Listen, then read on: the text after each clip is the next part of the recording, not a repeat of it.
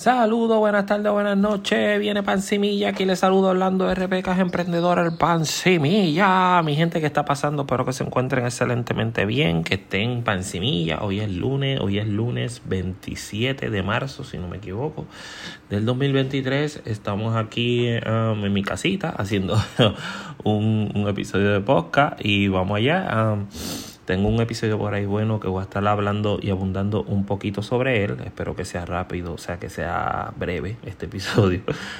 esperemos, esperemos. Ah, así que vamos a estar hablando de él. ¿Cuál es el tema, mi gente? El tema es el orden mundial. ¿Es real? ¿El orden mundial realmente es un mito, es una realidad. Mi gente, antes del tema, como siempre, te voy a pedir un sendo favor y que destruyas ese botón de share, lo compartas, le des like, se lo compartas al vecino, a la vecina, al panita, al panillo, a la esposa, a tu esposo, al jevo, a la jeva, al pan semilla. Porque esto es una información valiosa, buena, que nos puede ayudar a hacer mucho. Así que, mi gente, comparte lo que es de gratis y vamos allá, importante, si quieres seguir escuchando mi contenido, dar a la campanita para que recibas notificaciones cada vez que subo algo al canal, ¿está bien? Eso es importante porque si no, no te va a llegar nadita, nadita. Ah, bueno, vamos allá. Ah, el orden mundial es real. Bueno, vamos allá. Bueno, mi gente, según el analista experto económico Ray, Ray Dalio, Ray Dalio es un, una persona que ha trabajado directamente en las inversiones desde hace muchos años en la bolsa de valores. De hecho, llegó a tener su propia compañía como un broker, ¿verdad? Este de la bolsa de valores. Actualmente tiene otra, pero llegó a tener otra anteriormente, la cual le hizo aprender mucho sobre la bolsa de valores, las inversiones, etcétera, y sobre predecir y predecir posibles eventos una persona con un excelente portafolio de inversión y con montones de personas que confían su dinero en él para invertir su dinero. Pueden buscarlo en las redes. Ray Dalio, un economista muy famoso y hasta donde tengo entendido, muy exacto y muy em, como que ha anticipado muchas cosas que realmente han sucedido. Así que vamos a estar hablando sobre lo que él opina y dice sobre la, la nueva orden mundial, o sea, el nuevo orden mundial y que está resurgiendo y vamos allá. Bueno, mi gente, ¿esto es una realidad o no es una realidad? Bueno, lo que yo les puedo decir bajo mi experiencia personal, la mía de Orlando R, que en un momento dado yo entendía que esto era una exageración yo entendía que esto era una ridiculez, yo entendía que era algo que solamente lo creían algunos fanáticos locos, etcétera, etcétera. Y todo esto, pues, eh, lo tenía yo como algo como un poquito exagerado, sabiendo que había mucha gente a mi alrededor que me lo estaban diciendo. Y, y pues, y yo pues pensaba que era algo medio tostado. Pero ¿qué pasa? Cuando yo empecé a ver que realmente es algo que de lo que se está hablando no tan solo en el ámbito religioso, sino en el ámbito macro, macroeconómico, en el ámbito de personas que ya tienen experiencia en el mundo económico este, mundial, como es en el caso de Rey Dalio, como en el caso de Robert Kiyosaki, como es el caso de Donald Trump, como en el caso de, de muchísimos, de muchísimos economistas expertos, Elon Musk, etcétera, que ya este, han estado hablando mucho sobre esto y pues obviamente tuve que prestarle atención y empecé a despertar ya hace un tiempito ya sobre esta gran realidad, sobre el supuesto orden mundial que se está avecinando o que está aquí o que está llegando. ¿Qué es un orden mundial? Pues un orden mundial precisamente es un grupo de personas, ya sea de países o de whatever, que, o de corporaciones incluso, que empiezan a tratar de dominar el poder para ver cómo, cuáles son las reglas para, para la economía, cuáles son las reglas para las nuevas nuevas adquisiciones, este, etcétera. Ahora, ahora mismo, pues este, sabemos que la moneda de reserva mundial es el dólar, el dólar estadounidense. Hace unos, unos años atrás era el oro, etcétera, otros años atrás era otros países, etcétera. Y según Rey Dalio, esta situación de quién está en el poder y quién dirige el orden mundial, pues obviamente se va por el ámbito económico, o sea, por el ámbito de quién es más fuerte, quién tiene más y quién es más fuerte en cuestión de, militancia, o sea, de, guerras y todas estas cuestiones, y es el que finalmente, el que pone las reglas de todo el juego para entonces, pues que se lleven a cabo en todos los países del mundo, en otras palabras. Pues, ¿qué pasa? Ahora mismo sabemos que hay muchos conflictos de, de geopolíticos, o sea, internacionales, de geopolítica y de y noticias macroeconómicas bastante negativas en cuestiones de las guerras y todo este revuelo. Y esto no, esto no empezó con Ucrania, esto empezó desde hace mucho tiempo. Obviamente en el ámbito de Ucrania le han dado un poquito más como de de, de énfasis los medios, los medios tradicionales, para que entonces um, se vea como unos, unos supuestos culpables y pues estas cosas pasan así um, y las guerras son así. Dicen que en el amor y la guerra todo se vale y pues um, estas son cosas normales, según Rey Dalio, que suceden a todos los países que están en la cima que tienen el orden mundial que llega el momento dado de que empieza a colapsar y vienen otros países, se pueden aprovechar de esto. esto, ¿verdad? No es por alentar a nadie ni, ni asustar a nadie, pero como que esto, uno no puede ser tan idiota como para ¿verdad? Tapar el sol con un dedo o como para simplemente ponerte unas gafas oscuras y hacerte el loco como que nada está pasando, porque realmente sí algo está pasando. Realmente sí hay, sí hay conflictos de guerra entre países que, de que en un momento dado nosotros llegamos a decir, wow, imagínate una guerra entre X país y X país. Ustedes saben a cuáles dos países estoy hablando. Este sería catastrófico y precisamente esa es la amenaza. Esa es la amenaza y dentro de una de un resurgimiento de, de una nueva orden mundial podría estar a la vuelta de la esquina o de un conflicto entre ambos, entre ambas partes, podría también estallar en una guerra que ya ya la estamos viendo, en una guerra económica bien fuerte que obviamente todos vamos a pagar las consecuencias, especialmente acá vamos a pagar bastante las consecuencias de eso. ¿Cómo se pagan estas consecuencias, mi gente? Bueno, las guerras son bien costosas, como todos bien conocen, y pues de algún lado tiene que salir ese dinero. Muchas veces imprimiendo dinero, y otras veces es de otras maneras medias extrañas, pero la gran mayoría de las veces es imprimiendo dinero, lo cual hace que cueste mucho más dinero, o sea, hace que cueste que la economía vuelva como otra vez a un buen impulso. Por lo tanto, la impresión de dinero crea una inflación a la cual hace subir todos los productos, todas las cosas que están a nuestro alrededor empiezan a aumentar, ya que pedir dinero prestado es mucho más caro. Y los bancos dependen de la gente que pide dinero prestado.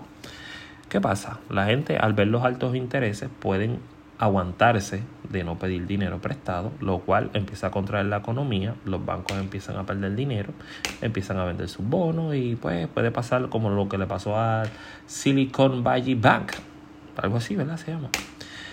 Que pues empezaron a retirar dinero por ir para abajo, un montón de gente, empezaron con grandes inversores retirando dinero, obviamente salvándose los que sabían que esto iba a suceder, que fueron los primeros en sacar su dinero, qué cosa que no arremeten contra esa gente, pero sí arremeten contra las personas que hacen esto mismo dentro de las criptomonedas. Pues yo no sé, de verdad, el mundo está como raro y estas cosas están mal repartidas, como yo siempre he dicho, pero lamentablemente es así. Sabemos que hablando de todo un poco y saliéndome del tema un momento, lo que pasó con FTX, que pues el, el chico sacó su dinero, ¿verdad? Por porque entendía que algo iba a estar pasando. Sin embargo, lo acusaron de un montón de cosas y de fraudes, etcétera. Sin embargo, un banco como Silicon Valley Bank puede hacer lo mismo y no se le acusa formalmente de fraude porque ¿por qué? No se la causa si prácticamente si venimos a ver son fraudes prácticamente iguales. Pero pues así es esto. Como el gobierno lo puede regular, como el gobierno está en control de eso, pues entonces bien. Pero como las criptomonedas tienen su como si fuera como si fuera la competencia de, de todos los bancos, pues entonces obviamente el gobierno tiene una pequeña persecución con estos tipos de activos. Así que pues nada, cierro el paréntesis y vuelvo. entonces sobre este nuevo orden mundial en que estaba, sí estaba por ahí, pues esto puede, pues ok, estaba en lo de los bancos cuando los bancos empiezan entonces la gente a retirar todo ese dinero, pues puede haber colapsos económicos, que ya lo vimos en dos bancos en Estados Unidos, el Silicon, el Silicon Valley Bank y otro más que se me olvidó el nombre ahora mismo, si no me equivoco fueron esos dos o tres. Y um, ahora supuestamente lo está rescatando el banco de un banco ahí de Suiza que se llama Credit Suisse Bank, algo así. Pero ¿qué pasa? Esto yo lo veo un poquito extraño. Esto yo lo veo un poquito, ¿verdad? Hay que ponerse, tenemos que ser un poquito como, tenemos que buscar, como dice el mismo Rey Dalio, la verdad. La verdad, para que dentro de esa verdad uno actúe. La tenemos que tratar de buscar como esa realidad, aunque no nos guste, aunque no nos guste esa verdad, tenemos que como buscarla e indagarla para ver, ¿verdad? Y poder actuar de una mejor manera, porque si solo queremos ver lo que queremos ver, pues vamos a ser como ciegos, vamos a estar tropezando. Em, entonces, este banco que supuestamente rescató a los otros dos, primero, es un banco suizo. Hasta donde yo tengo entendido, los bancos suizos se prestan para muchas cosas, especialmente para lavados de dinero. ¿Por qué? Porque para eso son. esto no es ningún secreto, esto es algo que yo he aprendido en el mundo de las inversiones, esto es algo que yo he estado poquito a poco descubriendo, poquito a poco leyendo, poquito a poco em, indagando y viendo cómo funciona el mundo económico, ¿verdad? Y me fascina ese tema, me encanta investigarlo, me encanta verlo y ver cómo funciona, cada vez más me sorprende, cada vez me sorprende más. Y me doy cuenta de tantas cosas que se hacen por debajo de la mesa y realmente es un poquito, ¿verdad? un poquito creepy, por decirlo de alguna manera Así que tenemos que tener un poquito cuidado.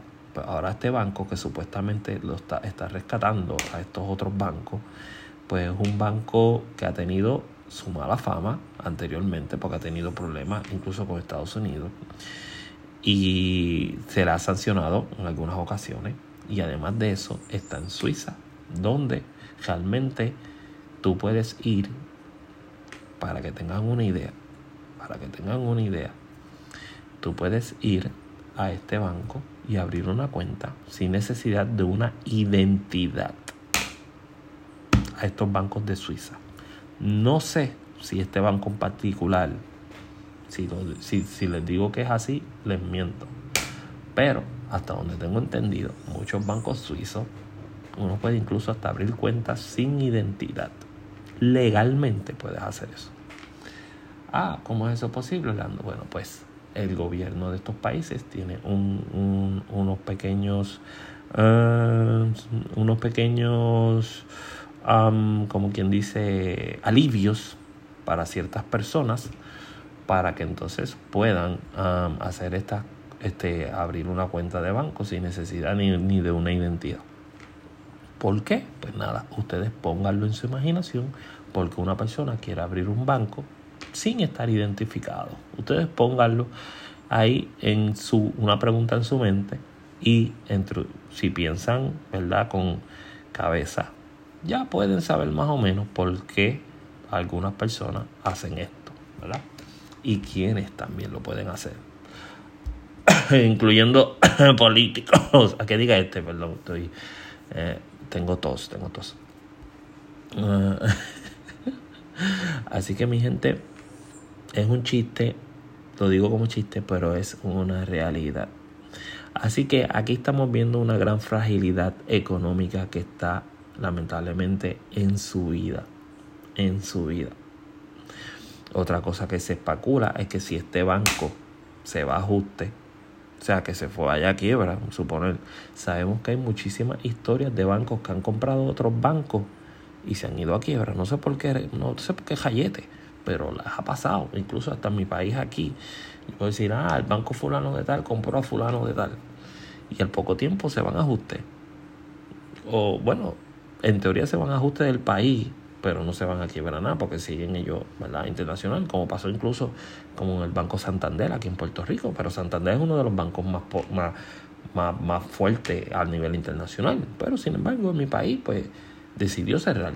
Le vendió todas sus acciones a, a Fairbank. Y pues eh, ahí y dijo adiós, goodbye. Y pues. y pues, eso ha pasado incluso localmente. Que pase en el foro internacional, pues no sería una sorpresa, sería algo que pasa. Ahora bien, estos bancos, este, ¿qué tiene eso que ver conmigo, Orlando? Bueno, lo que pasa es que cuando la fragilidad, cuando la economía está así, pues se hace lo que se llama como un efecto contagio. Muchos otros bancos les puede pasar exactamente lo mismo, simplemente por temor. ¿Por temor de quién? De los inversores, de las personas que están, que tienen dinero en el banco y las personas que más tienen dinero en el banco. Por ejemplo, a lo mejor usted lo que tiene son mil, dos mil, tres mil, cinco mil dólares en el banco. Pero hay inversores que tienen millones de dólares, que incluso con el seguro del FIDC, que es de 250 mil dólares, no les da, no, no, no pudieran, en el caso de que quiebre un banco, este, no pudieran este, recuperar su dinero porque tienen demasiado dinero, que sé yo, un millón, dos millones, cuatro millones, cien millones, yo no sé cuánto. Pues, pues estas ballenas asesinas, como yo les digo, pues que tienen tanto dinero en el banco, cuando hacen movimientos, con un solo movimiento que ellos hagan, que digan, yo voy a sacar el dinero, imagínate que un, una ballena de esta, inversores gigantes, saque 100 millones de dólares. Es más, vamos a ponerle 5 millones, 5 millones de dólares el mismo día, del mismo banco. Eso es un caos ya. Eso ya es una bajada, obviamente, en las acciones de ese banco lo cual ocasiona un efecto contagio. Empiezan muchos inversores con el temor de, ajá, yo esto se odio aquí, y empiezan a sacar todo el dinero. Después, eventualmente, empieza el efecto contagio a pegarse de las personas que tienen cuentas de banco normal, en, como yo, o como usted, o como cualquiera, dentro de estos bancos y que tienen mil, dos mil, qué sé yo, siete mil dólares, que tienen una cantidad moderada, pero que es para ellos. Y también se enteran de esta situación porque eventualmente se empiezan a enterar y también sacan su dinero y entonces empieza un caos. ¿Qué hace esta gente? ¿Qué hace el banco? Pues empiezan a vender este, las acciones que ellos tienen, empiezan a vender los bonos, especialmente los bonos corporativos que ellos tienen, para poder tener liquidez, para poder entregarle ese dinero a los consumidores. Hasta que finalmente la Fed, que es el Tesoro Nacional de Estados Unidos, quien, quien, quien está asegurada, se supone que los bancos que estén regulados estén con eso, empieza a intervenir ahí. Pero usted no se preocupe, porque mientras, menos, mientras tenga menos de 250 mil dólares en su cuenta de banco, está bien, ¿ok? Así que no se preocupe, tranquilo.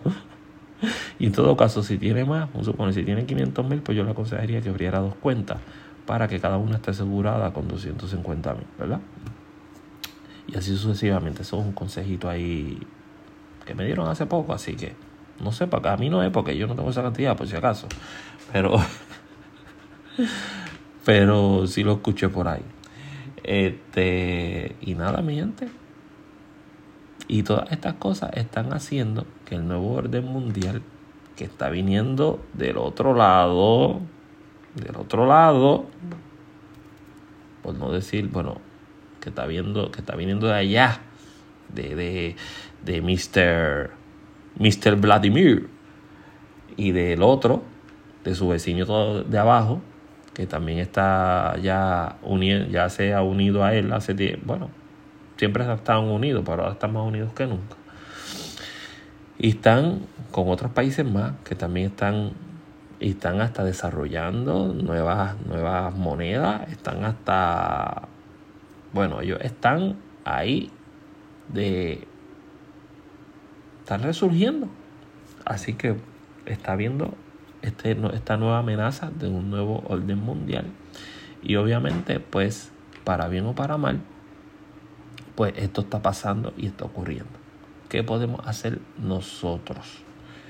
que nosotros podemos hacer como individuos, como inversores, como negocios pequeños que tengamos o lo que sea. Pues mire,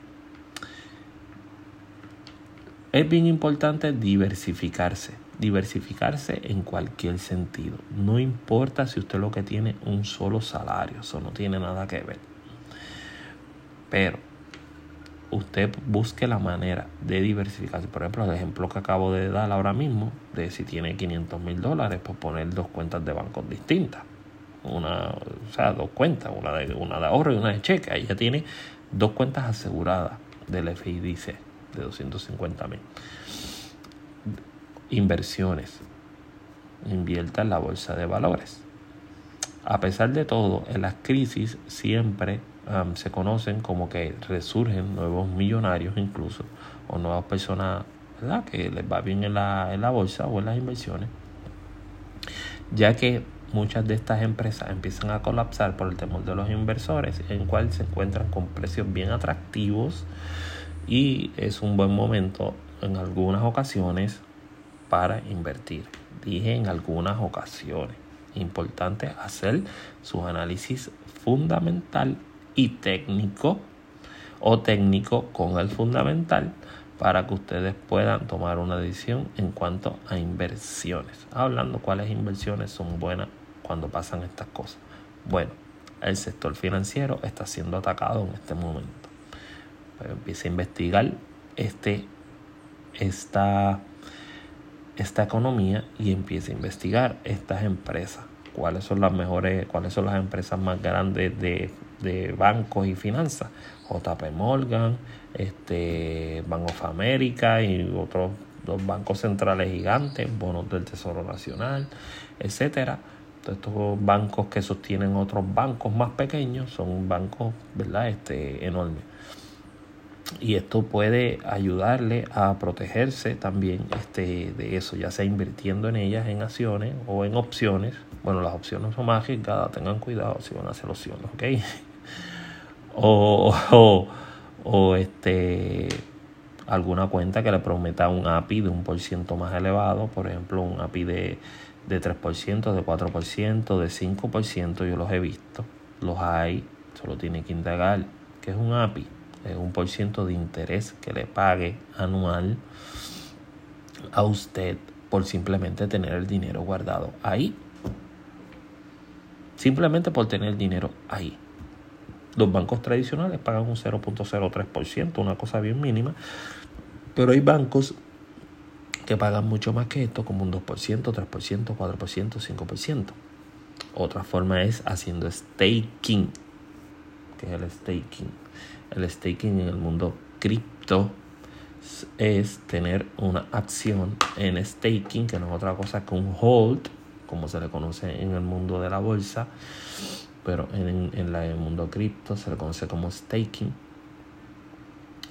de tu comprar de determinados criptográficos para entonces dejarlos ahí tranquilos y empiezas a coger un API, suponer de 3-4% mensual por él, pues simplemente tener el dinero ahí. Y ya sea que suba o baja, ese staking te va a pagar siempre el 4 o 5%, siempre y cuando no desaparezca, obviamente. Ahora mismo hay staking de Ethereum, de Solana. ¿Cuáles son los mejores staking? Yo diría que Solana, Ethereum. Ah, no sé si hay de Litecoin, todo dependiendo, todo dependiendo de su broker. Pero es bien importante pues investigar esto para que lo pueda hacer. ¿Qué criptomonedas recomiendo? Mi gente, las de siempre, las más estables ahora mismo. La más riesgosa en este momento que yo me atrevería a meterle sería Solana, ya que Solana está bien, este, está, tiene mucha fe los inversores en cuanto al metaverso se refiere, que eso sigue desarrollándose, sigue siendo una tecnología innovadora, que obviamente eso va para, o sea, tiene mucha cara hacia el futuro a largo plazo. y pues, este, pues, Solana es una buena alternativa y no está a un precio tan caro que digamos tampoco. Así que, pues nada, no les digo, no estoy diciendo que le metan en Solana, estoy diciendo que lo que estoy viendo puede ser que fracase, puede ser que no fracase.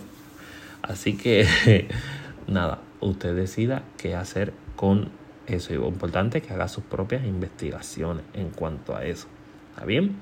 Orlando, ¿y qué es lo que tú estás haciendo? Pues mire, yo gracias a Dios me diversifico tanto mis ingresos como mis inversiones y mis ahorros. Pero ¿qué es lo que tú haces, Orlando? Pues mira, yo trato de no depender de una sola fuente de ingresos.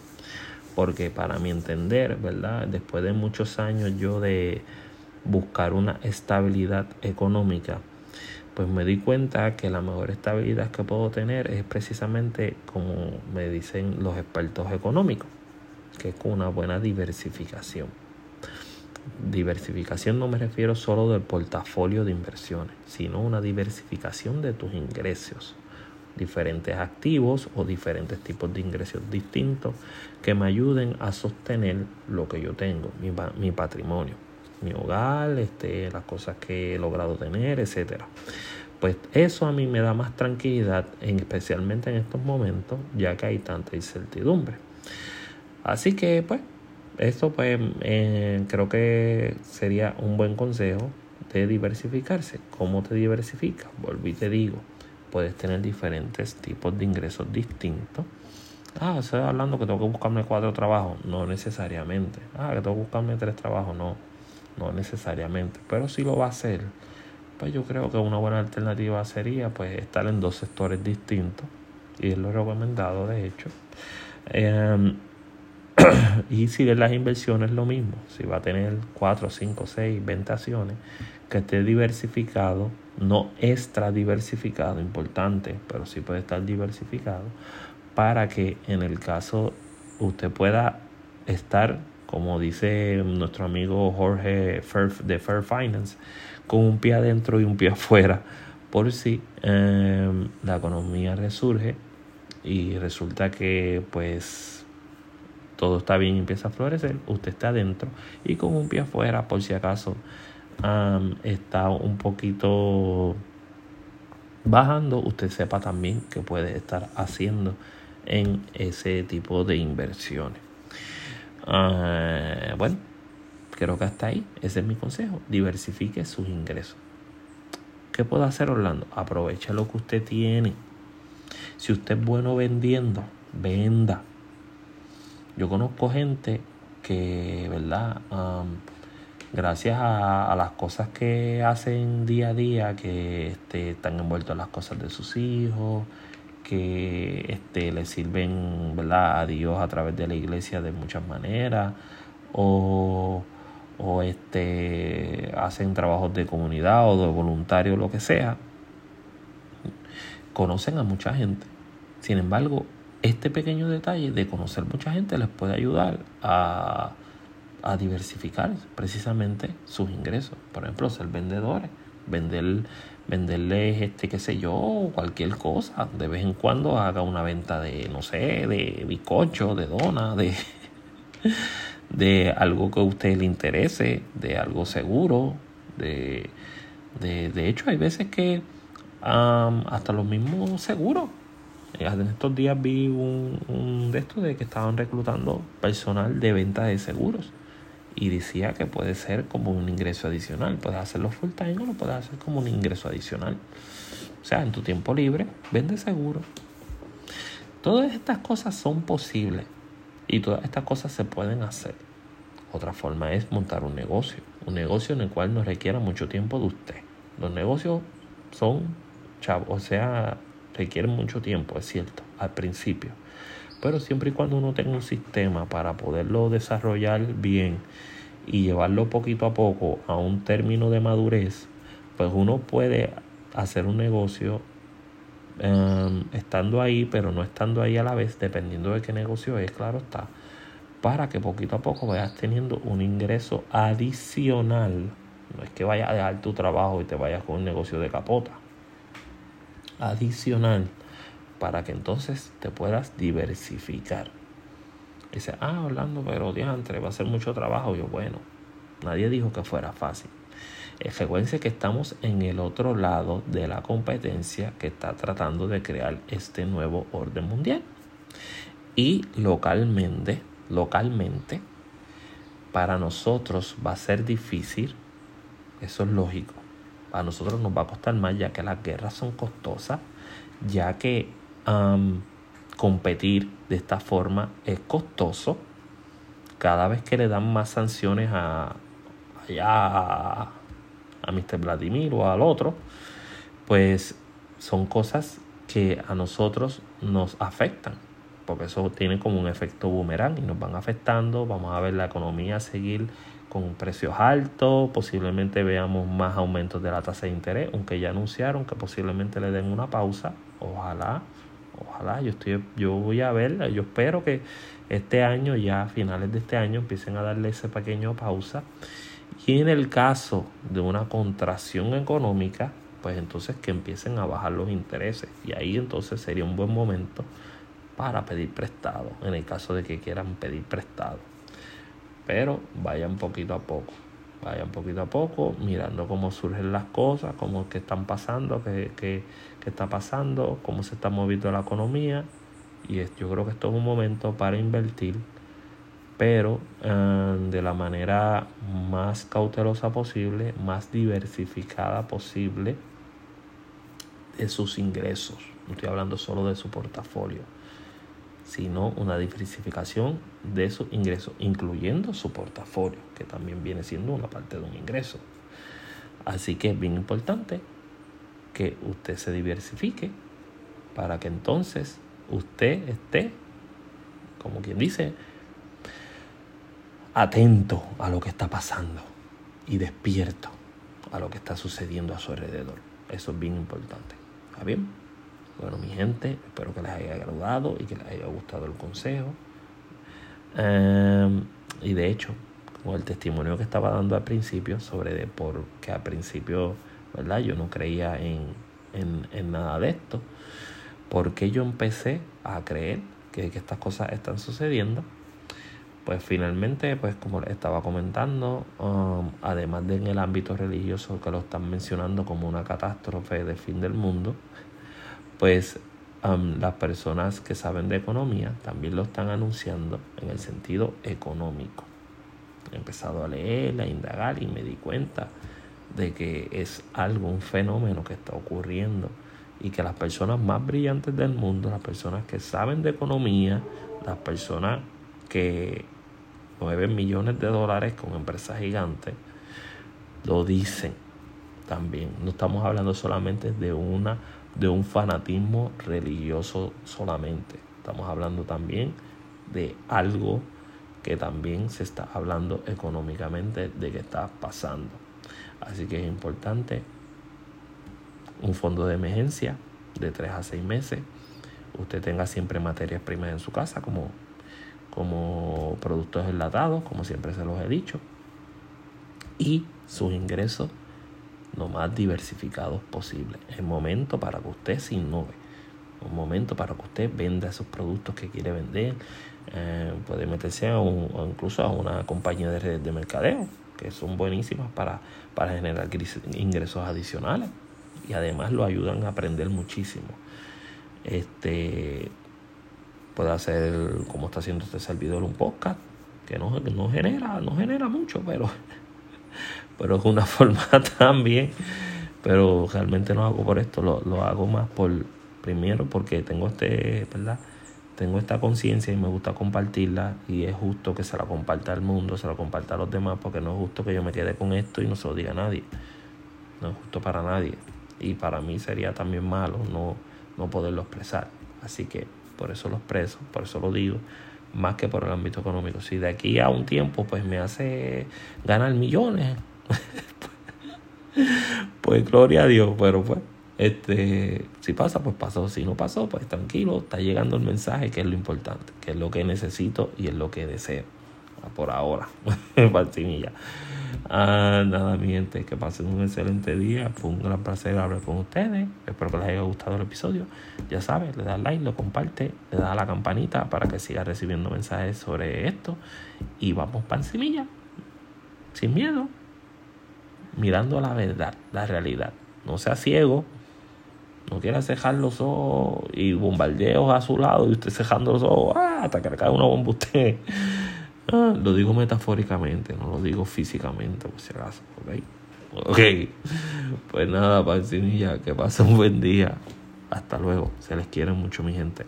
De verdad, de corazón. Todos esos latinos trabajadores se les quiere mucho. Saludos a todos esos países. Y a Estados Unidos, claro. Y a mi país nacional, Puerto, que diga natal, Puerto Rico. Buen día, Pancimilla.